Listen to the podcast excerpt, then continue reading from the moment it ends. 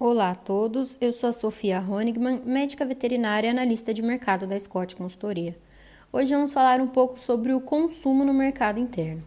O indicador de intenção de consumo das famílias, calculado pela Confederação Nacional do Comércio, voltou a cair em abril, após a alta registrada em março. Foi o pior mês de abril da série histórica registrada.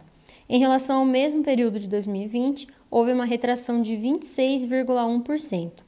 Essa redução é resultado do agravamento da pandemia no país, com medidas mais restritivas de circulação, além da cautela no consumo frente às incertezas quanto ao orçamento familiar. Nos indicadores de renda e consumo, houve queda em relação ao mês anterior também.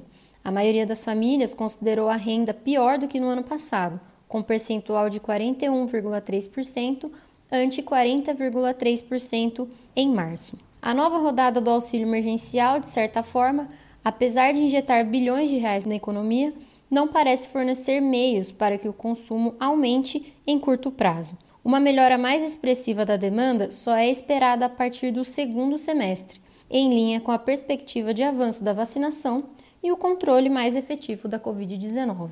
Obrigada e até logo.